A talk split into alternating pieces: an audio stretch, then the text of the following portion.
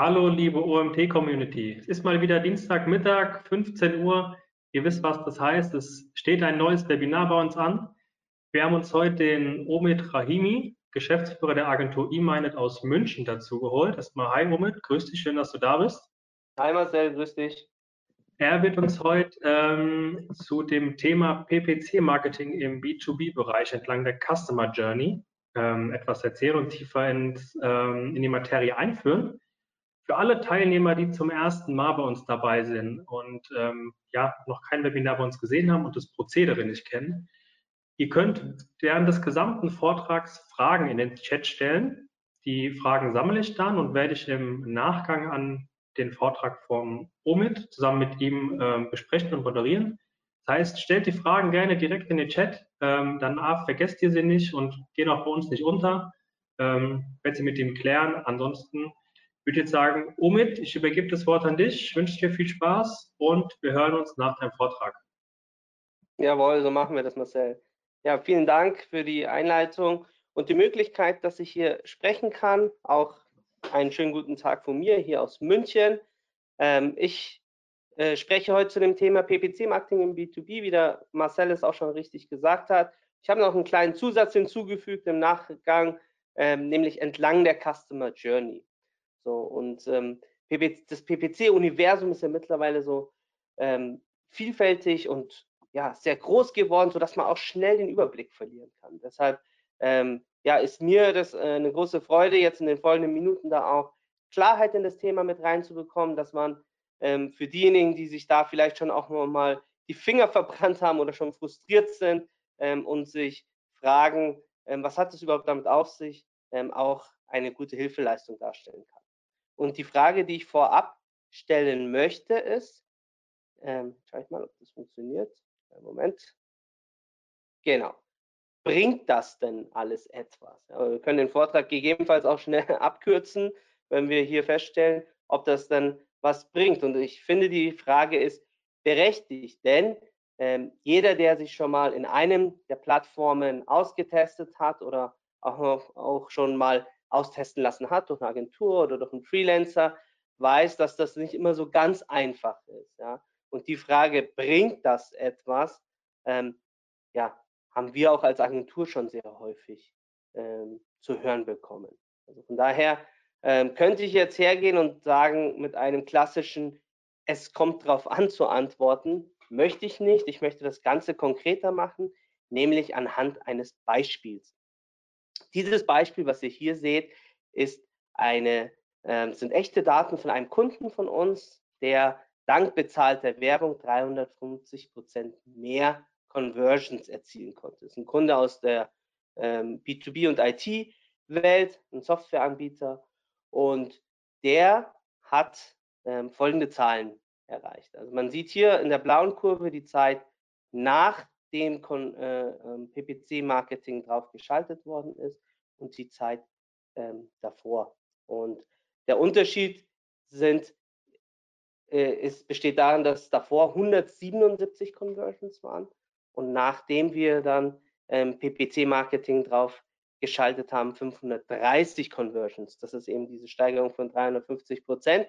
Ähm, mit dem kleinen Disclaimer auch an der Stelle, dass es sowohl harte als auch weiche Conversions. Also sprich, eine konkrete Anfrage, ähm, ein Lead-Magneten, der runtergeladen wurde, ein White Paper, ähm, aber auch eine ähm, Demo-Version oder ein Demo, was äh, abgeschlossen ist. Also es sind alle Conversions, die gezählt worden sind wohlgemerkt auch in der vorangegangenen Zeit. Also das heißt, wir vergleichen hier schon Äpfel mit Äpfel.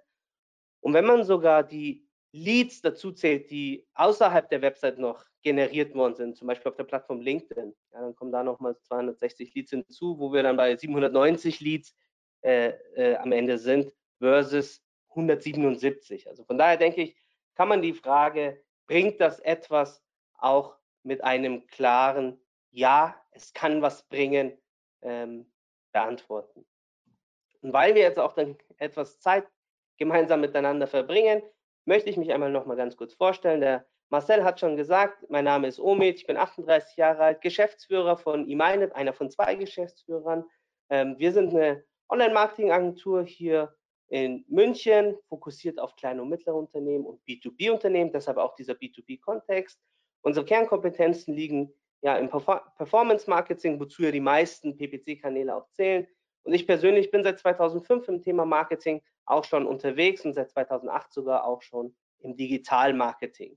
Also von daher glaube ich auch hier ähm, einiges gesehen zu haben und das auch gut beurteilen zu können anhand von vielen echten Beispielen und freue mich mit euch dann gemeinsam jetzt in folgende Agenda auch reinspringen zu können. Ähm, an erster Stelle möchte ich mit euch gemeinsam gucken, ähm, ja, wie kann man sich diesem Thema überhaupt annähern? Ja? Also wie, was muss man äh, für Vorbereitungen treffen, welche Analysen, welche Recherchen ist, sind wichtig. Danach ist das Thema schon mal auch als Zusatz mit reingebracht, aber das Thema Customer Journey für B2B-Produkte vor allem, wie kann man eine Customer Journey festlegen, welche Kanäle kommen darin vor oder können darin vorkommen und ähm, ja, welche Budgets vor allem auch kann man hier mit berücksichtigen. Äh, in Schritt 3 möchte ich dann einen Blick in den Maschinenraum wagen, wohlgemerkt in mehreren Maschinenräume, denn ich möchte mit euch mal so einzelne Plattformen durchgehen, PPC-Plattformen und ähm, jeweils kurze Hinweise mitgeben, worauf es da äh, jeweils auch ankommt in den jeweiligen Plattformen. Und ich habe nochmal einen Bonustipp mitgebracht, einen Bonustipp, den ich jetzt hier an der Stelle noch nicht kundtue. Ich möchte jetzt die Spannung, die ich vorhin sehr schnell wieder aufgelöst habe, wieder aufrechterhalten. In Schritt 4 schauen wir uns nochmal an, was denn euch da draußen nochmal so den Kicker im PPC-Marketing verleihen kann, wenn ihr denn bei den ersten drei Themen beispielsweise auch schon gut aufgestellt seid. Damit starten wir dann auch schon mit dem ersten Thema, Thema Strategie, Analyse und Recherchen. Wie kann man sich dem Thema annähern? Welche Tools können bedient werden? Und wo kann man sich gegebenenfalls auch Inspiration einholen? Gerade das letzte Thema, die Inspiration, ist für mich ähm, immer so ein ganz wichtiger Punkt, auch um sich bei dem Thema mal soft anzunähern. Ja, da ist es wichtig, sich mal auch, ähm, und das sage ich auch ganz offen, ähm, mal bei der Konkurrenz umzuschauen. Was macht meine Konkurrenz in meinem Umfeld? Was hat sie für eine Sichtbarkeit? Man sieht hier jetzt einen Sichtbarkeitsvergleich äh, über das Tool Systrix. Da ist es eben erstmal einmal wichtig, auch die richtigen Konkurrenten festzulegen und sich anzuschauen, wer ist das überhaupt? Das kann manchmal auch abweichen zwischen Realität und äh, digital. Oftmals ähm, ist es im Digital, oder nicht oftmals, aber es kann auch vorkommen, dass im Digitalmarketing ähm, andere Konkurrenten vorhanden sind als in der Offline-Welt, wo man sich jahrelang mit anderen Unternehmen rumgeschlagen hat und es im Digitalen ganz anders aussehen kann, weil Unternehmen dort früher in die Themen rangegangen sind, äh, frischer da auch äh, Gedanken mit reingebracht und, und, und, und. Also von daher ganz, ganz wichtig, hier ein wichtiges Set auch ähm, festzulegen und sich auch nicht demotivieren zu lassen von dem, äh, ja, von einem Konkurrenten, der gegebenenfalls so auf den ersten Blick auch außer Schlagdistanz zu sein entscheidet, weil das soll eher eine Motivation für euch sein, ähm, zu sehen, was denn möglich ist in diesem ganzen Umfeld. Ja, weil die haben es dann auch geschafft und ihr könnt dann auch diesen Weg bestreiten. Die Konkurrenz bietet nochmal eine weitere gute Anlaufstelle, wenn man mal, gerade vor allem, wenn man sich in dem Thema Social Media auch mal umschaut und wissen möchte, was machen die denn dort. Das geht ja bei Google leider nicht, dass man von außen sehen kann, ähm, wer macht eigentlich was. Ja, das muss man mühsam durch Suchanfragen ähm, ja, äh, herausfinden und gucken, kommt auf ein bestimmtes Keyword jetzt eine, äh, ein Konkurrent von mir, ja oder nein. Bei Social Media ist das Ganze ein bisschen einfacher. Ich habe hier ein Beispiel mitgebracht von LinkedIn. Da ist es ja so, da hat man, ähm, wenn man eine Unternehmensseite hat, auch die Konkurrenten aufgelistet, die LinkedIn automatisch ähm, vorschlägt. Die kann man auch verändern. Also das ist jetzt nur so ein kleiner Exkurs. Äh, kann auch äh, Konkurrenten bestimmen. Und wenn man dann die Konkurrenten festgelegt hat, kann man über die einzelnen Profile auch dann hingehen und gucken, ob die Werbung schalten oder nicht. Und für diejenigen, die das nicht wissen, wie das funktioniert, ähm, hier der kleine Tipp. Ähm, ihr geht einfach auf die Unternehmensseite, klickt auf Beiträge und schaut dann unter Anzeigen nach, wer ähm, was schaltet. Hier am Beispiel vom OMT, da habe ich mir angeschaut, was machen die denn eigentlich für Werbung auf LinkedIn und da hat man gesehen oder da sieht man jetzt, dass sie einen Guide bewerben in 20 Steps zum Social Media Guru. Und so könnt ihr euch eben A, ähm, mal durch das Universum von LinkedIn durchhangeln, mal gucken, was die Konkurrenten überhaupt schalten und vor allem auch schon auch ähm, sehen, wie sie diese Kanäle für sich strategisch nutzen. Ne? So jetzt aber hier ein kleiner Hinweis, ähm, OMT mit dieser, ähm, mit diesem Guide, das ist also, sind eher so weiche, softe Conversions, ähm, wollen die erstmal Leads einsammeln offensichtlich. Diese Möglichkeit gibt es auch bei Facebook und Instagram oder bei der Facebook Werbebibliothek, falls das mal ein relevanter Kanal oder eine relevante Plattform für euch sein sollte, wo ich jetzt schon sagen kann, sollte man nicht unterschätzen, die zwei Plattformen. Auch das sind äh, oder können relevante Themen sein.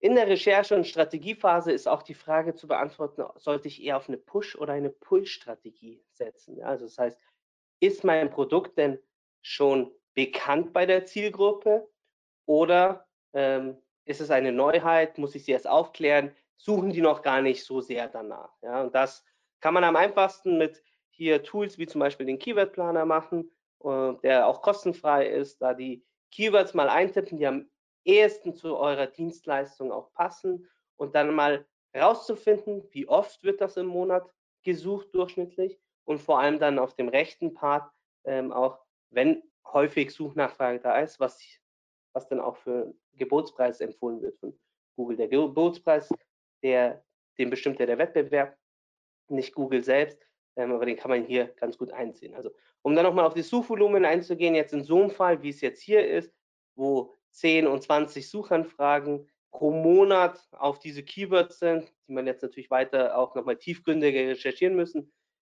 wäre ich geneigt zu sagen, ähm, eine ähm, Pull, eine reine Pull-Strategie ist hier nicht zielführend, weil es nicht so viel Suchvolumen gibt und das, was es gibt, ist sehr teuer. Ja, also gerade der untere Suchbegriff, der, da wird ein Gebotspreis von circa 80 Euro empfohlen, ähm, was irgendwie ja auch nicht üblich ist. Normalerweise ist man irgendwo zwischen 5 bis 10 Euro.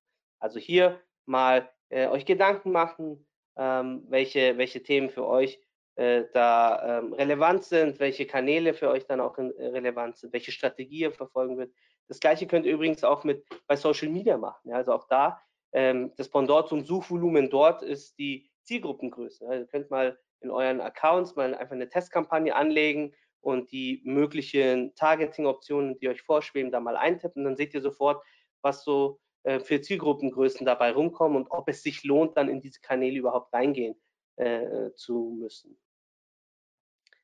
Ganz wichtig dann auch, wenn ihr auch schon Google Analytics auf eurer Website eingebunden habt und da ausreichend Daten habt, ähm, auch die Customer Journey zu berücksichtigen. Das heißt, woher kommt äh, oder also ja, wie verhält sich der User auf meiner Seite? Woher kommt der? Ähm, gleichzeitig die Fragestellung auch dazu zu stellen, ja, wie viele Touchpoints benötigt ein User bei meinem Produkt? Ja, ist das ein einfaches, äh, sehr einfach erklärendes Produkt, was man schnell auch entscheiden kann oder sind da mehrere Personen gegebenenfalls auch beteiligt? Ist es eine hohe Investitionssumme, was ja im B2B beides ja oftmals der Fall ist? Ähm, dann auch die Frage, wie viel Traffic habe ich überhaupt auf meiner Seite? Also kann ich ähm, eine Remarketing-Liste zum Beispiel auch schon von Tag 1 an befüllen oder muss die sich jetzt aufbauen? Ne? Remarketing-Listen ähm, sind äh, einer gewissen Größenordnung auch immer unterlegen. Also von daher auch das mal gleich berücksichtigen, weil auch Remarketing logischerweise ein wichtiges äh, ja, Mittel sein kann in dem ganzen PPC-Kontext. Dann sich auch mal anschauen, welche Seiten werden denn organisch denn überhaupt schon häufig aufgerufen? Also wo lohnt es sich wo, oder wofür interessieren sich die User? Ähm, gibt es bestimmte Seiten, die, die häufig aufgerufen werden sind, bei denen man sagen kann, okay, das sind scheinbar meine Fokusthemen und äh, häufig nachgefragte ähm, äh, Serviceleistungen. Und auch gibt es viele Abbrecher. Ja? Also ist irgendeine Seite, die bei der die, äh, bei, bei der häufig der User ähm, das Kontaktformular anfängt auszufüllen und dann nicht absendet oder wieder verlässt, ähm, um da auch mal zu checken, passt was mit der Zielseite nicht, ähm, bevor man da jetzt sich auch teuer erkauftes PPC-Marketing dann auf die Seite schiebt, ähm, sollte man diese Themen auch ähm, ja, fixen. Und zu guter Letzt, wie groß sind meine Zielgruppen generell? Das ist so ein Stück weit ähnlich wie mit diesem Traffic auf meinen äh, Seiten, da einfach auch zu gucken, ähm, gibt es einen äh, gewissen Markt für meine Themen, gerade jetzt und, äh, und decke ich den schon ab oder wie weit bin ich davon schon entfernt. So viel mal zur Recherche vorneweg. Ja, wenn wir dann ähm, wissen, welche Strategie wir äh, fahren müssen, dann ähm, ja, gilt es darum, jetzt mal eine Customer Journey festzulegen. Also sich mal auf ein Kanalset äh, zu committen, das man bespielen möchte, wo man auch mit Volldampf draufgehen möchte, damit dieser Effekt ähm, ja nicht äh, verpufft. Denn eins ist ganz klar oder auch sehr wichtig, wenn man im PPC erfolgreich sein möchte, ähm, darf man nicht oder sollte man nicht die einzelnen Plattformen als Einzelnes betrachten, sondern, sondern wirklich das PPC-Marketing als eine Disziplin, in der jeder Kanal so seine Rolle hat. Ja, und weil eben ähm, PPC, äh, B2B sehr komplex sein kann ja, und aus vielen Touchpoints besteht, wie wir vorhin eben schon festgestellt haben, ähm, ist es eben wichtig, sich hier auch ähm, ja, äh, die richtigen Gedanken zu machen. Und dass man, ähm, wie ich vorhin auch gesagt habe, auch richtig Dampf geben kann, äh, muss man unter verschiedenen Aspekten auch die Themen miteinander verknüpfen. Aus der einen Sicht gibt es eine zeitliche Verknüpfung. Ja? Da ist es eben wichtig, dass man die einzelnen Kampagnen aufeinander zeitlich abstimmt. Das heißt, zur richtigen Zeit ähm, oder zur gleichen Zeit auch die richtigen äh, gleichen Maßnahmen spielt. So, das äh, ist, klingt sehr äh, banal, ist aber super wichtig, dass man nicht die Themen ähm, ja, ähm, verpuffen lässt ja, und dann äh, ein, eine Maßnahme später startet als die andere, weil wenn ihr so ein klassisches Marketing denkt, ähm, hat das auch sehr viel mit Werbedruck zu tun. So, und das zweite ist, wenn man entlang der Customer Journey auch ähm, einen Druck aufbauen möchte, ist auch eine technische Verknüpfung auch sehr wichtig. Das bedeutet, dass die ja, Schnittstellen miteinander kommunizieren, dass die Zielgruppen miteinander, äh, miteinander auch übergeben werden. Also dass man auch ähm, ja, Traffic, den man auf der Seite hat, dann auch auf ähm, Google weiterverwerten kann oder auf den Social Media äh, Kanälen. Das ist eine technische Verknüpfung auf jeden Fall Voraussetzung.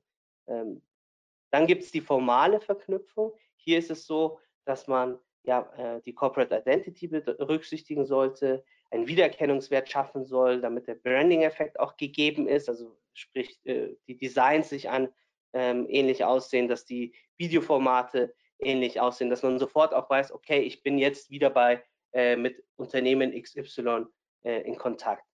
Selbst wenn die ganzen Plattformen unterschiedliche ähm, ja, Formate oder äh, ja, Formate auch haben, was, was jetzt Banner etc. betreffen, kann man hier, denke ich, für ein einheitliches Look and Feel äh, sorgen. Und zu guter Letzt geht es um eine inhaltliche Verknüpfung. Also das bedeutet, dass man auch schaut, dass die Themen, die Botschaften, der Content ähm, ja, abgestimmt ist und dass man jetzt nicht eine Story auf LinkedIn verzählt und die andere dann ähm, für Google ganz andere Begrifflichkeiten oder auf der Landingpage auch andere Themen benutzt. Und wenn ihr die Themen miteinander berücksichtigt, habt ihr die größtmögliche Wahrscheinlichkeit dann auch, dass ein maximaler Werbedruck auch entstehen kann.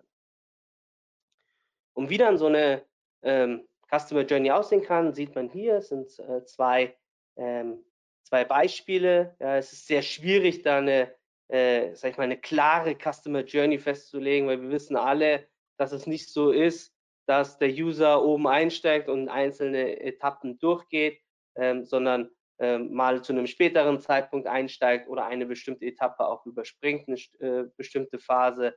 Von daher ist das jetzt mal aufgemalt, was so der Idealfall wäre. Ähm, die zwei Szenarien links ist es so, ähm, wenn das Produkt bekannt ist, ja, dann sollt, äh, könnt ihr mit Search Ads beginnen. Also das heißt, Suchvolumen ist da, der User sucht danach, könnt es weiter vervollständigen mit YouTube Ads. Ähm, als weiteren Touchpoints, so, genauso wie Display und Social und dann hoffentlich äh, in eine Conversion. Wenn das Produkt unbekannt ist, ähm, solltet ihr am besten den Weg über die Push-Maßnahmen gehen, die da ähm, aufgelistet sind. Und das sind vor allem Social Ads, in dem Fall äh, im B2B-Universum sehr stark LinkedIn auch, ähm, aber auch hier wieder YouTube als weiteren Touchpoint, die Display-Ads zur Wiederverwertung des Traffics und was ihr da auch nochmal unten seht mit E-Mail, ähm, ein Thema, was jetzt nicht direkt zu PPC passt, aber sich sehr gut damit connecten lässt. Also auch da ähm, ganz wichtig, äh, das wird nicht alles nur im PPC funktionieren, es gehören dann auch so Themen wie Website, E-Mail, ähm, Werbemittel und, und, und dazu, damit es erfolgreich sein wird. Ähm, von daher haben wir da das Beispiel jetzt mal mit E-Mail mit aufgenommen. Und um nicht ganz so abstrakt zu bleiben, hier nochmal jetzt nochmal ein konkreteres Beispiel. Ja, ein Beispiel von einem äh, Unternehmen, das eine B2B-Software hat, äh, HR-Software, die bekannt ist, äh, also beziehungsweise das, die Lösung ist bekannt. Es gibt Unternehmen, die wissen, sie brauchen eine HR-Software, das geben sie dann in der ersten Phase ein als Keyword, landen dann auf der Seite, schließen nicht ab, das ist jetzt mal die Hypothese nur, und ähm, werden dann von uns ähm, mit Remarketing-Kampagnen wieder bespielt. Und der, ähm, der, das Tolle an, dem, äh, an der Thematik und an dieser Hypothese ist, dass wir jetzt davon ausgehen, dass wir auch ein sehr ausgewieftes CRM haben, was wir dann auch anreichern können mit Daten und dann sogenannte dynamische Zielgruppen erstellen können. Äh, beispielsweise kann HubSpot das machen. Ja. Ähm, der äh, Vorteil darin ist, wie vorhin einmal kurz erwähnt, im B2B ist ja so, dass nicht immer eine Person es alleine entscheidet, sondern mehrere Personen auch an dem äh, Thema beteiligt sind. Und gehen wir jetzt mal davon aus, dass die Person, die im Remarketing dann ähm, zu einer Conversion führt ja, und wir die Daten dann anreichern, nicht gleichzeitig der Entscheider ist, wollen wir aber auch bei den Entscheidern ähm, sichtbar sein und dementsprechend könnte man durch so eine dynamische Zielgruppe, so eine Branding-Kampagne noch machen und allen Personen, die in dem Unternehmen arbeiten, noch die Werbung anzeigen, sodass gewährleistet ist, dass wenn die Leute zusammenkommen, dann auch hier ähm, bei jedem die Marke auch schon gesetzt ist. Das wäre jetzt ein konkretes Beispiel, wie man ähm, zwei, drei Welten des PPC-Marketings miteinander verknüpfen kann und so dann auch ähm, ja, einen Erfolg erzielen kann. Also es muss nicht immer die ganze Klaviatur sein. Ähm, jetzt in dem Beispiel haben wir drei, drei ähm, Disziplinen oder Kanäle miteinander verbunden, ähm, was äh, was äh, durchaus realistisch ist, gerade wenn man jetzt, sage ich mal, einen Einstieg in die Thematik auch finden möchte.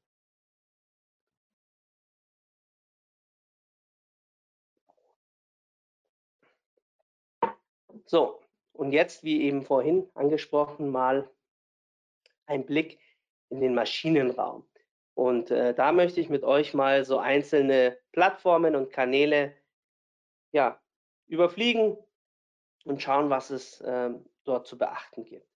Der Klassiker, ja, der, den glaube ich mit allen oder mit dem wir alle schon mal ähm, in Berührung gekommen sind, sind Google Ads oder die Suchmaschinenwerbung, wozu ja auch dann Bing Ads oder Microsoft Advertising, wie es ja mittlerweile heißt, auch zählen wird. Und da ist, worauf gibt es da zu achten, etwas ganz Banales, einfach Klingendes, ja, wo jeder wahrscheinlich jetzt auch sagt, ja, das kenne ich doch schon. Ähm, trotzdem da nochmal den Hinweis, mit negativen Keywordlisten zu arbeiten. Gerade im B2B-Kontext ist es super, super wichtig, dass man ähnlich klingende ja, Keywords voneinander trennt. Gerade Keywords vielleicht, die auch jemand sucht, der in einem B2C-Kontext äh, womöglich auch auf der Suche ist. Ja, dass man die ähm, scharf voneinander trennt, um da auch den Streuverlust zu vermeiden. Auch das ist was, was ähm, sehr einfach klingt und normalerweise ja äh, auch gesetzt sein sollte, nämlich aussagekräftige Anzeigentexte ähm, zu besitzen. Gerade wenn es jetzt aber um B2B geht, helf, hilft es auch mal so ein einfaches Wort ähm, oder so eine gleich äh, einfache Phrase wie äh, für Unternehmen mit in den Anzeigentext zu schreiben, um auch hier wieder die Leute, die gegebenenfalls nach einer B2C-Lösung oder was anderes gemeint haben, auch ähm, von abzuhalten, auf die Anzeige zu klicken. Wir haben vorhin die Klickpreise gesehen. Ähm, die äh, belaufen sich je nachdem, wo man unterwegs ist, können die auch schon mal 10 Euro oder in dem einen Beispiel 80 Euro ähm, äh, sein. Und dann wäre es schade und fatal, wenn wir hier Klicker haben, die letztendlich überhaupt gar nicht zu uns wollen. Und da ist der Anzeigentext so die erste Qualifikation, die man treffen kann. Ähm, und ähm, diese Chance sollte man nicht äh, vergeben. Und dann, wenn wir jetzt hier über ähm, entlang der Customer Journey sprechen, ist es auch eben wichtig, ein vernünftiges Attributionsmodell hier einzusetzen. Wir empfehlen hier die positionsbasierte, das positionsbasierte Modell, wo dann auch gleichmäßig unter den beteiligten Kanälen aufgeteilt wird, die Conversion, weil die Gefahr, die dann besteht, ist, wenn man hier ähm, ja, ein, ein anderes Modell nimmt, dass man eben nicht sieht, welcher Kanal war beteiligt und falsche Schlüsse zieht oder falsche ähm, ja, vor allem falsche Schlüsse zieht, einen Kanal verteufelt und den dann abschaltet. Und in Wirklichkeit war der aber als vorbereitender Kanal sehr, sehr wichtig in der ganzen Journey. Also von daher hier bitte ähm, auch hier eben nicht nur immer die einzelne Plattform sehen, sondern auch den ganzen Kontext betrachten und gucken, okay, was hat Google Ads für mich äh, einen Beitrag geleistet jetzt in meiner Kampagne. Die Verlängerung dazu ähm, zu Google Ads sind die äh, Display Ads, die ja auch über Google eingebucht werden können und die auch ähm, ja fälschlicherweise oft auch ähm, ja, als, als äh, Push-Kanal gesehen oder nur als Push-Kanal gesehen werden ähm, und wo man, wo man sagt, okay, ähm, da muss man viel Geld investieren. Jetzt in dem Beispiel ist es tatsächlich auch so. Ihr seht oben, das sind 54.000 Euro, die jetzt in einem kurzen Zeitraum von drei, vier Monaten ähm, ausgegeben worden sind. Gleichzeitig war das bei dem Kunden jetzt wiederum so. Das ist übrigens auch der Kunde, den ich anfangs mal gezeigt habe mit den 350 Prozent Conversions, dass die ersten fünf, äh, also die Top 5 Kampagnen, die harte Anfragen ähm, erzeugt haben, allesamt Display-Kampagnen waren. Von daher lohnt es sich auch da, ähm, wenn man ähm, die Investitionen wagen kann und äh, möchte, ähm, auch auf Display zu setzen, um seine Reichweite zu verlängern, logischerweise mit der richtigen Botschaft, ähm, dann ist es auch ein gutes, ja, ein gutes Medium, hier seine, seine Reichweite zu verlängern. Ein Thema, über das wir heute auch schon ein paar Mal gesprochen haben, ähm, sind die YouTube-Ads. Die kamen jetzt auch immer wieder mal in unseren Journeys vor. Für uns ähm, ganz klar aus unserer Erfahrung ist das kein Kanal, der, einen harten, äh, der eine harte Conversion ähm, äh, erzeugen kann oder generell Conversion erzeugen kann. Wir nutzen es lieber gerne als weiteren Touchpoint, Sichtbarkeit zu haben, mit dem User in Kontakt zu bleiben, da in Berührung zu bleiben, ähm, um dann über eine andere Plattform dann gegebenenfalls auch ähm, den Abschluss äh, ja, äh, vollziehen zu können. Dementsprechend für uns ganz klar YouTube nur ein Touchpoint und da auch ganz wichtig, das richtige Format auszuwählen. Also ähm, ich weiß nicht, wer jetzt von euch schon auch mit YouTube gearbeitet hat oder das plant. Da gibt es ja verschiedene Arten und Weisen von, äh, von, von, äh, von ja, Formaten, wie man dort Werbung schalten kann, ähm, wie eine Bumper-Ad oder Skippable Video-Ad. Und ihr müsst euch eben überlegen, okay, welche Botschaft möchte ich übermitteln und welche, welches Ad-Format passt dann und dementsprechend auch welches Video passt. Ja, wenn ihr jetzt irgendwas hochemotionales ähm, äh, anpreisen wollt ja, und ein langes Video habt, dann solltet ihr gegebenenfalls nicht die Skippable Video Ads einsetzen, ähm, wo die Botschaft erst nach 10 Sekunden kommt äh, und der User aber die Möglichkeit hat, das vorher schon zu überspringen. Dann verpufft der ganze Effekt. Also da auch sich wirklich ganz simpel und einfach überlegen, wie setze ich diesen Kanal für mich ein? Ist der überhaupt für mich relevant? Und wenn ja, wie setze ich den für mich ein? Und was ich vorhin auch schon mal ganz kurz angeteasert habe, für mich ein ja, zwei Plattformen oder die mittlerweile ja zusammen auch gehören, ähm, sehr unterschätzt, Instagram und Facebook, denn auch die können weiter ein, ein Touchpoint, ein weiterer Touchpoint sein, ja, ähm, weil auch, auch im B2B-Kontext Menschen äh, soziale Kanäle konsumieren und gegebenenfalls je nachdem, was, es, was ihr für ein Produkt anbietet, auch dort in diesem Umfeld es passen kann, dass sie angesprochen werden. Ja. Also zumindest mal als Retargeting kann ich es empfehlen, dass man, dass man es einsetzt ähm, in Form von Videos oder eben Bannerwerbung, ähm, um dort dem User auch nochmal in sein soziales Umfeld nochmal die Botschaft zu setzen, hey, wir sind da, du warst bei uns, ähm, hast du nicht Lust, ähm, Stichwort wieder Touchpoint. Oder was auch immer wichtiger wird, gerade in den ganzen Digital-Marketing-Kontext, wenn es um das Thema Digital Recruiting geht oder Employer Branding, also sprich die Gewinnung von äh, neuen Talenten oder den Aufbau einer ähm, Arbeitgebermarke, dann gibt es wahrscheinlich äh, kein Herumkommen um Instagram und Facebook und sogar, sage ich, ähm, auch perspektivisch TikTok. Also von daher die privaten sozialen Kanäle nicht außer Acht zu lassen, sich da auch zu überlegen, was sind meine Marketingziele so oder so und ähm, wie kann ich dann diese äh, Plattformen auch für mich nutzen. Die sind, weil was gerade Facebook betrifft, ist, ist eines der ausgereiften sozialen Medien, was ihre Werbemöglichkeiten betrifft. Das nächste, die nächste Plattform, ähm, LinkedIn ist eine, die sich sehr stark an, Link, an, an Facebook auch anlehnt und auch eine, die sehr gehypt worden ist in den letzten Jahren. Also ähm, ich glaube, es gibt niemanden mehr, der irgendwie nicht schon äh, zumindest mal was dort getestet hat oder einen konkreteren Gedanken gefasst hat, dort auch was zu testen. Ähm, so auch wir und für uns funktioniert diese Plattform auch wirklich, wirklich sehr gut. Ähm, was in den letzten zwei, drei Jahren ähm, sich jetzt da so ein bisschen etabliert hat, ist, sind diese, ja, diese, ist das Distribution, die Distribution von Content, Lead Magneten, White Paper.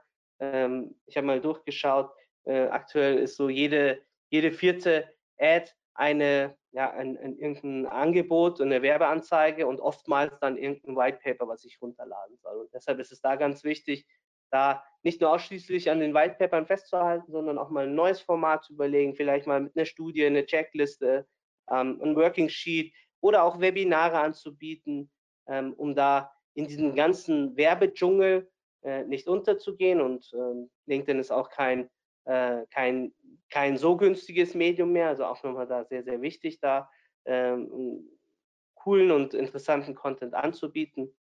Es kann beispielsweise auch ähm, ein einfaches Video sein, ähm, was ähm, ja, wie, wie wir es hier sehen, ähm, das ist jetzt eine, einfach eine Animation, die ähm, aber schon hilft, um sich von den Anzeigen, anderen Anzeigen auch abzuheben. Ja. Also das heißt, ähm, die Single Image Ad ist schon noch äh, die, die erfolgreichste, das erfolgreichste Werbeformat. Hat der LinkedIn jetzt vor kurzem ein Toolkit rausgegeben und auch mit äh, Benchmarks. Und da hat die Single Image Ad immer gewonnen in allen Kontinenten, Europa, Asien und auch äh, ähm, USA. Ähm, trotzdem dicht gefolgt war dann das Thema Video Ad, mit dem wir jetzt persönlich auch immer mehr und bessere Erfahrungen gemacht haben. Und da nochmal der Hinweis, es muss nicht immer ein aufwendig gedrehtes Video sein, sondern Video kann auch etwas animierteres sein, um ja aus diesem ganzen Dschungel der Werbebotschaften auch hervorzustechen. Und da nochmal ein ganz wichtiger Hinweis, ähm, prüft eure Einstellungen, wenn ihr Kampagnen anlegt. Ja, es gibt zwei Checkboxen, die man bei Setup gerne auch ähm, versehentlich aktiviert. Zum einen ist eben diese Zielgruppenerweiterung aktiv, äh, wenn dass man die, dass die, dass die aktiviert ist. Wenn eure Zielgruppe groß genug ist, müsst ihr das nicht zusätzlich ähm, aktivieren, dann passt es. Und das zweite ist, ähm, dass man auch im Audience Network ähm, ausgespielt wird. Und das ist laut LinkedIn so, dass dann die Werbeanzeige auch auf Apps oder anderen Webseiten ausgespielt wird. Und ich habe vorhin gesagt, LinkedIn ist ein recht teures Medium äh, und ihr bezahlt dort die Klickpreise, die, die über LinkedIn stattfinden. Ähm, bedeutet, das würde ich auf jeden Fall versuchen zu vermeiden. Wenn ihr dann auf bestimmten Apps oder Webseiten ausgespielt werden solltet, dann eher dann über das Google-Netzwerk oder andere Vermarkter gehen, wo ihr dann nicht so hohe Klickpreise habt. Genau, damit sind wir auch, was den Maschinenraum betrifft, durchgeflutscht und kommen jetzt zu dem Bonustipp. Ja, und der Bonustipp, der lautet an der Stelle Back to Basics, was erstmal vielleicht auch für euch verwirrend klingen kann. Aber das ist für mich persönlich eine, ja, eine Herzensangelegenheit oder beziehungsweise auch etwas, was ich jetzt in den letzten Wochen und Monaten sehr, sehr stark beobachtet habe, dass man bei all den ganzen Kampagnenmanagement, Setup und ähm, den Account richtig zu konfigurieren, Targeting zu bestimmen, ähm, dass wir alle oder viele vergessen haben, wo sie eigentlich herkommen, nämlich aus dem Marketing. Wir sind alles Marketiers und vergessen da unsere ursprünglichen Skills auch einzusetzen. Ein einfaches Beispiel war jetzt eben auch schon eben gerade ähm, mit den Werbeanzeigen, die ich, die ich hier äh, vorgestellt habe oder über die wir gesprochen haben. Ähm, auch hier sehe ich schon, dass viele, viele das allein vom technischen Aufbau falsch machen. Ja, und ich möchte mal eine ganz kurze Anleitung geben, ähm, wie, wie denn so ein Werbemittel aufgebaut werden kann. Ja, es, es, gibt da verschiedene Möglichkeiten. Aber erst einmal geht es hier um den Aufbau an sich. Also das heißt, Bild an richtiger Stelle, Text an richtiger Stelle, die Call to Action dort, ein Logo, ähm, Animation, passt. Dann ähm, das Thema Content. Ja, also wichtig, klatscht da nicht einfach irgendeinen Text drauf, ja, sondern versucht da auch mal eine Botschaft drauf zu bringen, äh, bei dem der User auch weiß, okay, ähm, das triggert mich, das nimmt mich mit, ähm, Und ähm, da habe ich Bock drauf, jetzt auf die Anzeige zu klicken, ja, weil es ist etwas, was ich eben ganz, ganz häufig in so einem Kampagnen-Setup beobachte, dass dann mal das Werbemittel schnell, schnell hinten noch gemacht wird, weil es einfach dazugehört. Aber in Wirklichkeit ist es wahrscheinlich die halbe Miete von dem ganzen Setup auch. Und was ich auch gerne äh, mag, den Begriff ist statt Call to Action der Begriff Call to Benefit. Ja, das bedeutet, wenn ein User draufklickt, was hat er davon? Ähm, was bekommt er? Ähm, warum sollte er das Ganze machen? Und so sieht aus meiner Sicht ein vernünftig oder so kann aus meiner Sicht ein vernünftiges Werbemittel aussehen. Und warum das Ganze auch so wichtig ist, sieht man jetzt hier auf der nächsten Folie. Wir haben hier zwei identisch äh, oder auf den ersten Blick identisch aussehende ähm, Werbeanzeigen. Also es sind sowohl was die Zielgruppe betrifft ähm, identisch, äh, sie sind was der Anzeigentext betrifft identisch, das Visual ist ähnlich aufgebaut, ähm, die Headline ist ähnlich.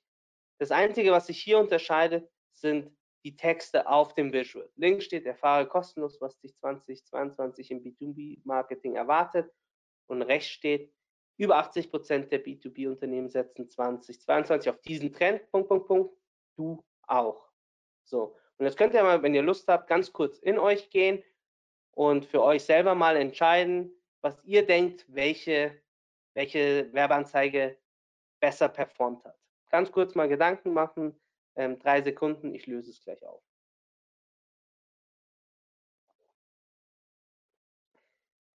Okay, jetzt bin ich gespannt, wer richtig getippt hat, weil tatsächlich habe ich diese Übung auch mit meinem Team gemacht, ähm, unser Marketing-Team und ähm, ja, da war es differenziert. Also es waren auch schon viele, die daneben gelegen haben.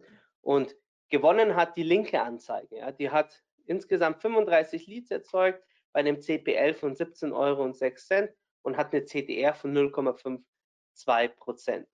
Rechts nur ein Lead, CPL von 52,33 und eine CTR von 0,22 Prozent. Und unsere Hypothese ist hier an der Stelle, dass das rechte zu reißerisch ist, ja, dass man, dass wir hier uns zu weit aus dem Fenster gelehnt haben, hier Richtung Clickbait wahrscheinlich auch zu sehr gegangen sind und den User so ein Stück weit ähm, ja, versucht haben, für dumm zu verkaufen. So und dementsprechend ähm, ganz interessantes Learning. Viele aus unserem Team haben auch nach rechts getippt oder auf die rechte äh, Anzeige. Dementsprechend bin gespannt, wie, wie ihr getippt habt. Äh, können wir vielleicht am Ende des ähm, ja, Webinars nochmal diskutieren bei den Fragen. Eine weitere Frage, die ihr euch stellen solltet oder wo ihr eure Marketing-Skills auch im Bereich ähm, PPC auch wieder einsetzen könnt, ist nämlich, wenn ihr euch fragt, woher kommt der User eigentlich? Ja, und bei dem Stichwort Landingpage ähm, sich dann auch über die Texte und dergleichen Gedanken zu machen. Wir haben Links, also es geht zweimal um identisches Thema. Es geht hier um LinkedIn-Marketing oder LinkedIn-Werbung. Ähm, wir haben aber entschieden äh, oder unterschieden zwischen, wo der User herkommt. Links haben wir ähm, ist das ist die SEO-Landing-Page, ja, wo wir dann mit der einer emotionaleren Botschaft sofort rangehen oder mit dem Benefit äh, sofort rangehen und sagen, maximiere deine Performance und da steht drunter deine LinkedIn-Ads-Agentur aus München für KMU. Rechts wiederum ähm, kommen, sind das, äh, ist das der Text der Landingpage für die User von der Suchmaschinenwerbung, wo wir schnell den User abholen wollen, sofort sagen, worum es geht. Sagen, es geht LinkedIn-Marketing, äh, wir sind eine Agentur für KMU und den Benefit bringen wir drunter, ja, weil wir davon ausgehen, oder unsere Hypothese an der Stelle ist, dass der User, der über SEA recherchiert, ähm, eiliger unterwegs ist, schnell seine Suchanfrage auch bestätigt haben möchte und sich dann im Detail mit den Themen, wenn überhaupt noch, auseinandersetzt. Aber das ist eben so unsere, unsere Meinung, wie wir die Themen differenzieren, dass die User-Typen unterschiedlich sind. Auch hier wieder Stichwort Customer Journey. Wo befinden Sie sich gerade? Ist es Recherche? Sind Sie schon weiter? Ähm, und ähm, da solltet ihr dann entsprechend auch unterscheiden, weil ähm, nichts ist ähm, trauriger, als eine Landingpage dann zu haben, die nicht performt, ähm, auf die man sich teuer erkaufte äh, Klicks ähm, draufschiebt und die nicht konvertieren. Und wir haben es sehr, sehr häufig schon überlegt, gesehen, dass die ganzen Kampagnenwerte gut funktionieren, die Klickrate ist gut, ähm, alles, alles passt, äh, Impressions sind ordentlich da, ähm, nur am Ende konvertiert es nicht und dann liegt es entweder am Produkt oder an der Landingpage und oftmals ist es tatsächlich an der Landingpage. Ähm, und wir haben hier bei uns auch einen Klassiker des Marketings, ähm, was eben jetzt aus meiner Sicht in der Vergangenheit oder jüngeren Vergangenheit jetzt oftmals aus, außer, äh, außer Acht gelassen worden ist, ist so, so eine Checkliste, wie man eine Landingpage ähm, aufbauen sollte. Ja, wir haben hier so elf Schritte. Unsere SEA-Landingpages sind auch in der Regel deutlich kürzer als unsere SEO-Landingpages. Das liegt auch in der Natur der Sache. Für SEO braucht man noch viel, viel mehr Content. Ja, die Balance dazu finden ist, ist schwierig. Ja, wir haben das auch schon immer wieder probiert, sowohl bei uns als auch bei Kunden. Ähm, manchmal klappt es besser, manchmal nicht, weil es gibt auch Produkte, bei denen man auch viel Content auch einfach liefern muss, weil der User das braucht, weil es ein erklärungsbedürftiges Produkt ist. Andererseits gibt es Produkte, die einfacher zu erklären sind. Bei einer Agentur weiß man, okay, was die Dienstleistungen generell sind. Und da kann man dann auch schon gerne unterscheiden zwischen SEO und SEA. Ja, also im SEA ist man da ähm, höchstwahrscheinlich etwas rationaler unterwegs. Und ähm, was dann auch eben auch da wichtig ist, ist ein, cooles äh, ähm, Conversion-Element mit einzubauen. Ja? Also Kontaktformulare ähm, zu der, ist auch eine eigene Philosophie, ist auch eine oder könnte auch wahrscheinlich ein eigenes Webinar füllen, welche Felder, ähm, wo man die Call to Action, welche Farbe, welche Fragen, wie es vorausgefüllt ist und und und.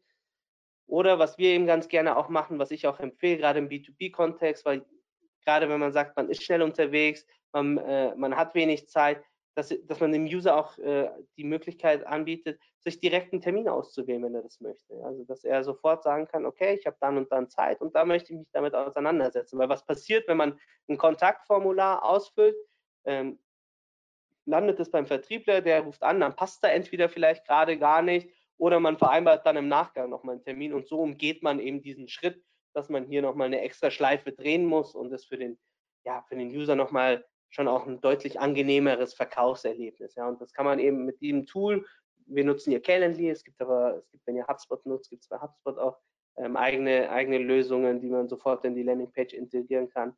Und die kann man mittlerweile ganz, ganz einfach mit den Accounts, äh, mit den ähm, Kalendern äh, verknüpfen, sodass auch immer die richtigen Zeiten im Kalender drinnen sind.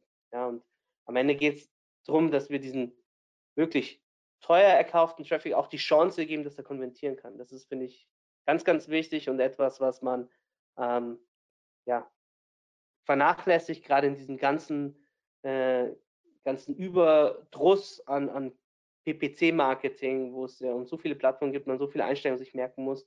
Ähm, von daher nochmal der Appell da von mir, ähm, schaut, dass ihr an, an den Basics und wenn du dann mit, wenn ich dann mit den Leuten spreche, merke ich dann auch, die können das, das schlummert in ihnen, sie packen es nur für den Moment zur Seite. Also von daher holt das wieder raus, setzt es ein und dann wird, ähm, werden auch eure Kampagnen ähm, wieder erfolgreich. Ähm, und ich sage oder ich stelle die Behauptung auf, auch bei euch sind 300% Steigerung möglich. Wenn wir dann nochmal die Learnings zusammenfassen, ähm, ganz, ganz wichtiges Learning am Punkt 1 für mich ist, die Kanäle nicht einzeln zu betrachten, sondern als Ganzes zu sehen, sich als im zweiten Schritt ähm, ja, auf eine Customer Journey zu committen und jedem Kanal eine einzelne Rolle zuzuweisen. Ja, also könnt es vergleichen mit dem Fußball. Da kann man auch nicht nur mit Stürmern spielen, um ein Spiel zu gewinnen, sondern ihr braucht einen Torwart, eine Verteidigung, Mittelfeld, einen Stürmer. Und so ist es auch mit den PPC-Kanälen. Jeder muss seine Position halten und haben, um erfolgreich zu sein.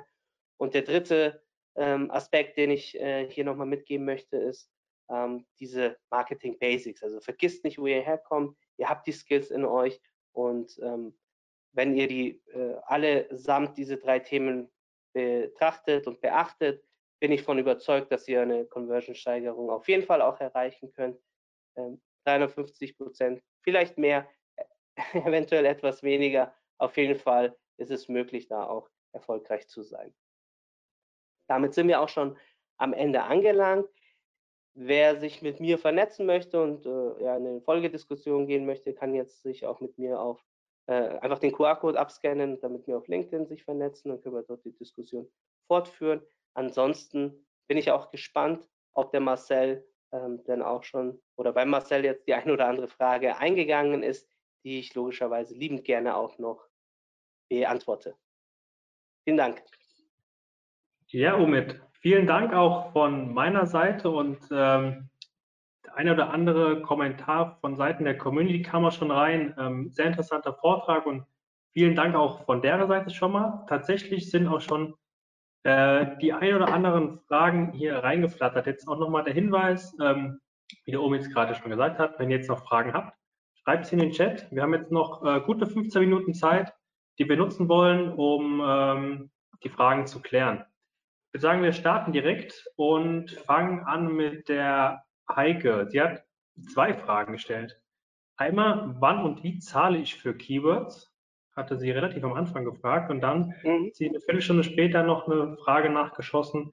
Wo sehe ich die genaue Investition bei Google Ads Display? Kann ich die Ausgabe festlegen, wie bei LinkedIn? Mhm. Also, bei Frage 1 ähm, äh, war die Keywords, was, äh, ähm, die, wie die festgelegt, äh, wann man bezahlt, wann man bezahlt. Ähm, bei Google ist es so, dass man, es ist ja ein Bieterverfahren und man hinterlegt einen Gebotspreis, den man bereit ist, für einen Klick zu bezahlen.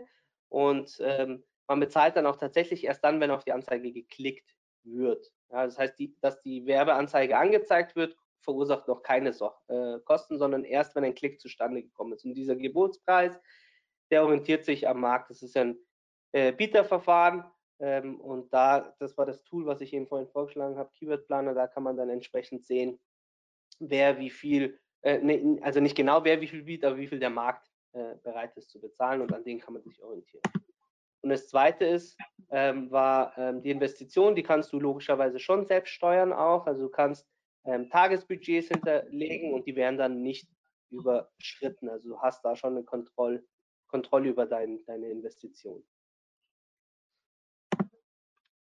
Okay, die äh, nächste Frage von Angelika lautet, ab welchem Jahresbudget macht SEA aus deiner Sicht für ein mittelständiges B2B Soft für eine für eine mittelständige B2B Softwarefirma Sinn?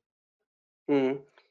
Ja, das ist äh, so eine Frage, äh, die oder die Antwort, die ich darauf habe, ist, die mag ich selber nicht, aber es tatsächlich, es kommt drauf an. So, ich spinne zwar ganz kurz durch. Ähm, wir haben ja die Klickpreise gesehen ich habe gesagt, üblicherweise so 5 bis äh, 10 Euro. Jetzt machen wir mal äh, so ein schlimmeres Szenario, sagen 10 Euro. Dann sollte man sich, wenn man, wenn es das Produkt, wenn die Lösung bekannt ist, wie jetzt zum Beispiel HR-Software, ja, dann ähm, und es ausreichend Zufüllung gibt, dann sollte man schon in der Lage sein, ähm, 200 Klicks sich im Monat leisten zu können, weil wir dann ja auch über Conversion Rates im einstelligen Bereich in der Regel reden beim B2B. Ja.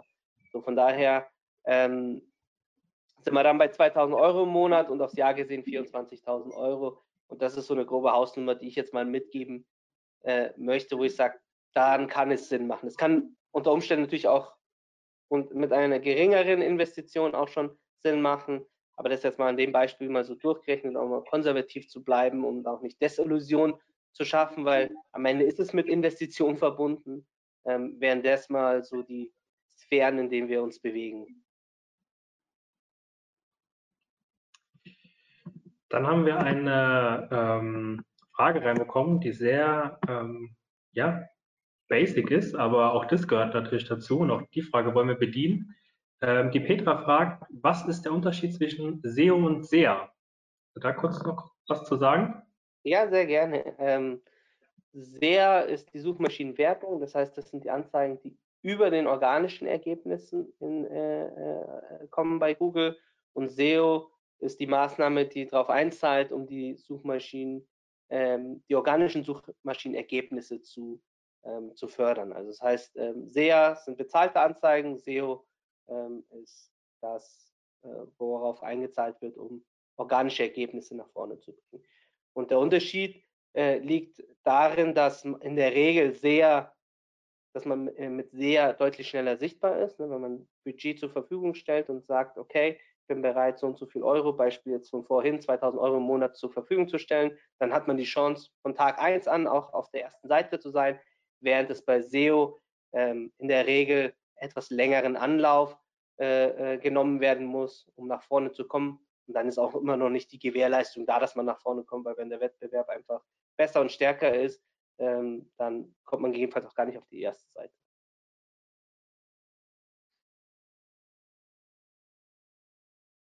war noch stumm gerade. Ähm, die nächste Frage kam von der Linda. Da handelt es sich um dein gezeigtes Beispiel. Frage, mhm. wurde bei dem gezeigten Beispiel in Klammern Display Ads auch der Return on Invest betrachtet? Bei den Mediakosten sollten die Conversions ja einiges wert sein, damit sich das rechnet. Mm, bei den Display, ah ja, okay, jetzt verstanden. Ähm, der wurde jetzt hier, äh, den habe ich jetzt nicht weiter aufgebohrt. Wir sind natürlich mit unserem Kunden da im Austausch und der investiert da auch ordentlich. Also die verfolgen das bei sich nach. Das ist halt jetzt als Agentur sehr schwierig, dann entsprechend danach zu halten, weil dann verläuft sich das ein Stück weit auch mit den echten Daten. Äh, aber unser Indiz ist immer, wenn unser Kunde, und das ist ein Kunde, der, der sehr penibel ist, ähm, da weiter auch auf diesem Niveau investiert, ähm, dann spricht das immer dafür, dass, dass der ROI positiv ist. Also von daher ähm, gehe ich mal ganz stark davon aus, dass bei den Kunden genauso auch war. Ähm, der Lennart hat gefragt, sollte YouTube nur im Remarketing genutzt werden? Das ist eben das, was wir empfehlen. Ja, weil, äh, alles andere, gerade jetzt, wenn wir jetzt über Mittelstand äh, sprechen ähm, und Werbung, ähm, es sonst auch schnell teuer werden kann. Und wir eben festgestellt haben, dass es nicht so der Conversion-Treiber ist, sondern als Touchpoint.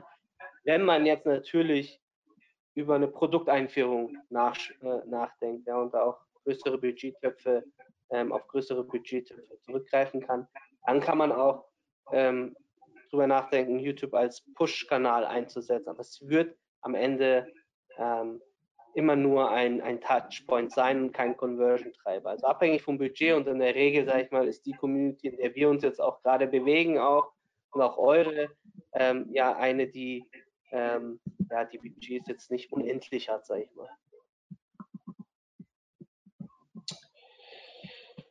Die Ines hat gefragt, ähm, LinkedIn Ads Copy AB Test. Hat die rechte Ad bei einem Lead von einem Cost per Lead von rund 60 Euro dann nicht nur 60 Euro Gesamtbudget gehabt? Findet das dann nicht so repräsentativ als Vergleich, wie die linke Ad viel mehr Budget hatte? Mhm, verstanden. Ähm, ja, es ist halt auch dann entsprechend, wie der Algorithmus dann auch äh, reagiert. Ne? Also wenn der, wenn die linke Kampagne einfach auch mehr bessere CTRs hat, dann wird die logischerweise auch mehr ausgespielt.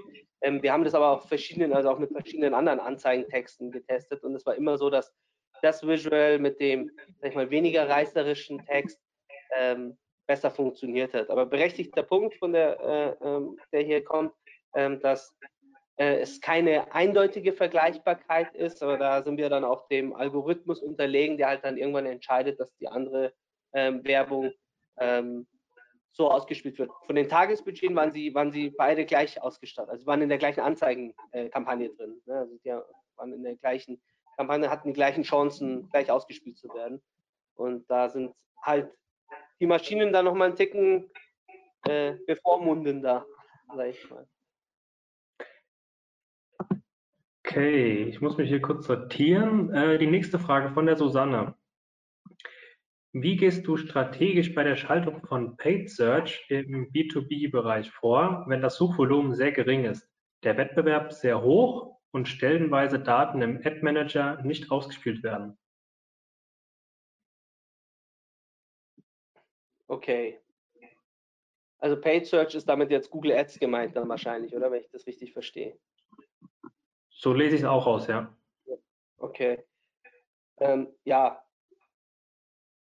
Äh, das ist, ein, das ist, eine gute Frage, die ich jetzt so pauschal gar nicht beantworten kann. Also wichtig ist da immer auch konkurrenzfähig zu sein, wenn es nicht Such, viel Suchvolumen gibt und die Klickweise hoch sind. Das, was ich jetzt interpretiere aus einem hohen Wettbewerb, braucht man immer dann noch ein vernünftiges Budget. Oder was man dann auch eben mal testen kann, ist äh, dann tatsächlich mal vielleicht den das Keyword-Set etwas breiter zu streuen, um äh, äh, longtailigere Keywords einzubuchen, auf die die Konkurrenz nicht so hart unterwegs ist, wenn man sich jetzt nicht in diesen Hahnenkampf begeben möchte und sagen kann, okay, wir machen das jetzt nicht mit. Ähm, und dann auch mal zu gucken, ob man so ähm, ein anderes Feld besetzen kann oder eine andere Zielgruppe auch bedienen kann an Usern, ähm, die die Konkurrenz nicht ähm, beackert. Ansonsten ist es leider so, dass es ein Wettbewerb ist und in dem Wettbewerb ist Qualität äh, äh, spielt dann eine wichtige Rolle, also was, was, was die Zielseiten, die Anzeigentexte und, und betrifft. aber auch das Budget. Also um das kommt man leider nicht herum. So, wir haben jetzt noch äh, die eine oder andere Frage an alle, die jetzt noch eine Frage haben. Äh, wir, wenn ihr jetzt noch eine zu stellen habt oder noch Fragen offen sind, ähm, spart sie euch in den Chat zu schreiben, sondern verlinkt euch vielleicht mit dem Omi direkt auf LinkedIn oder schreibt ihm gerne eine Mail, äh, wenn ihr dann noch weiterführende Fragen habt. Weil wir haben jetzt noch die eine oder andere Frage zum Besprechen und mit Blick auf die Uhr, ähm, ja, würde es den Rahmen sprengen. Deswegen, äh, wenn ihr jetzt noch Fragen habt, stellt sie gerne direkt an die Omid. Wir machen Gerne. mal weiter hier. Ähm, die Sandra bedankt sich erstmal für das Webinar. Danke für das tolle Webinar. Wir schalten im Upper Funnel Google Display und Discovery Ads. Wir sehen, mhm. dass nur ein ganz kleiner Bruchteil dieser Klicks tatsächlich zu Sitzungen in Google Analytics führen. In Klammern, natürlich kann dies an Konsens etc. liegen, aber in dieser Dimension nicht alleiniger Grund. Hast du hier Tipps und Erfahrungen? kann ich, äh, ohne da näher reinzuschauen, nicht sagen. Ähm, wir uns, äh, das erste, was mir eingefallen wäre, wäre das Consent Management, aber wenn das jetzt, sag ich mal, überdurchschnittlich ähm, weniger Sitzungen sind, als man sonst hat über äh, organische Themen, dann ähm, ist das, ist das, äh, äh kann man das ausschließen wahrscheinlich, ja, wenn man sonst irgendwie 70, 80 Prozent Zustimmung hat und dann hier nur 20, 30. Ähm, und da müsste man sich mal anschauen, ähm, was, was für Banner, welches Inventar eingebucht worden ist und und und. Kann ich so leider, also fällt mir jetzt kein Fall ein, äh, wo ich sage, da war das so und so und haben wir das so gemacht. Aber ähm, gerne kurz anschreiben, wir schauen uns den Account auch mal ganz gerne an ähm, und äh, geben da gerne Tipps, wenn es sein sollte. Genau, Sandra. Angebot da gerne annehmen. Geht da auf den Omid zu. Die nächste Frage von Markus. Wie optimiert ihr Kampagnen für Unternehmen, wenn die Conversions sehr oft erst nach langem Zeitraum zustande kommen. Das Conversion Tracking ist ja in der Regel zeitlich begrenzt. Klammern Cookie Lebensdauer, Browser die Tracking Cookies zeitnah löschen, generelle Grenze für Conversions bei AdWords von drei Monaten, auch für manuelle Conversions. Ja, genau. Wenn man sowas weiß, ist halt auch wichtig, dann äh, gegebenenfalls mit Soft Conversions zu arbeiten. Also nicht nur dann ähm, harte Anfragen als Conversion zählen zu lassen, sondern auch andere KPIs mit in den Ring zu werfen. Gerade wenn man dann auch die Maschine für sich irgendwie perspektivisch arbeiten lassen möchte, ähm, braucht ja Daten. Also ist im B2B-Kontext ja immer generell auch sehr schwierig, viele Daten und Conversions zu haben. Aber wenn man dann so die Richtung Smart Campaigns gehen möchte, ähm, empfiehlt es sich so oder so auch mit softeren Conversions ähm, zu arbeiten, die ähm, ja, die dann auch Kampagnen auf die Kampagnenoptimierung dann auch einzahlen können. Okay, danke. Dann sind wir soweit durch mit den Fragen. Äh, wir haben jetzt gerade eben noch eine Frage reinbekommen, und zwar, ob es die Aufzeichnung per Mail gibt. Ähm, die Aufzeichnung wird morgen und übermorgen ähm, bei uns online gestellt unserer Plattform ähm, unter dem Link www.omt.de slash Webinare. Dort sind alle unsere Webinare äh, aufgezeichnet und on demand abrufbar. Also wenn ihr da noch was nachschauen wollt, ähm, schaut es euch gerne an. Das ist dort abrufbar. Ähm, und auch gerne danach könnt ihr mit dem Omid in Kontakt treten. Wie gesagt, verlinkt euch mit ihm auf LinkedIn oder schreibt ihn äh, gerne direkt eine Mail und geht dann in den Austausch und Omid ist da gewillt, euch gerne weiterzuhelfen und gegebenenfalls dann unter die Arme zu greifen. So, 16 Uhr, Punktlandung, perfekt, eine Stunde. Ähm, viele ähm, Danksagen sind reingekommen, Omid, ein sehr cooles Webinar, sehr hilfreich. Auch nochmal von meiner Seite, unserer Seite. Ähm, vielen Dank, dass du die Zeit genommen hast und auch die Mühe reingesteckt hast. Ähm, Würde mich freuen, wenn wir uns demnächst wieder mal sehen. Es gibt ja, glaube ich, sogar schon äh, zwei weitere Themen mit euch.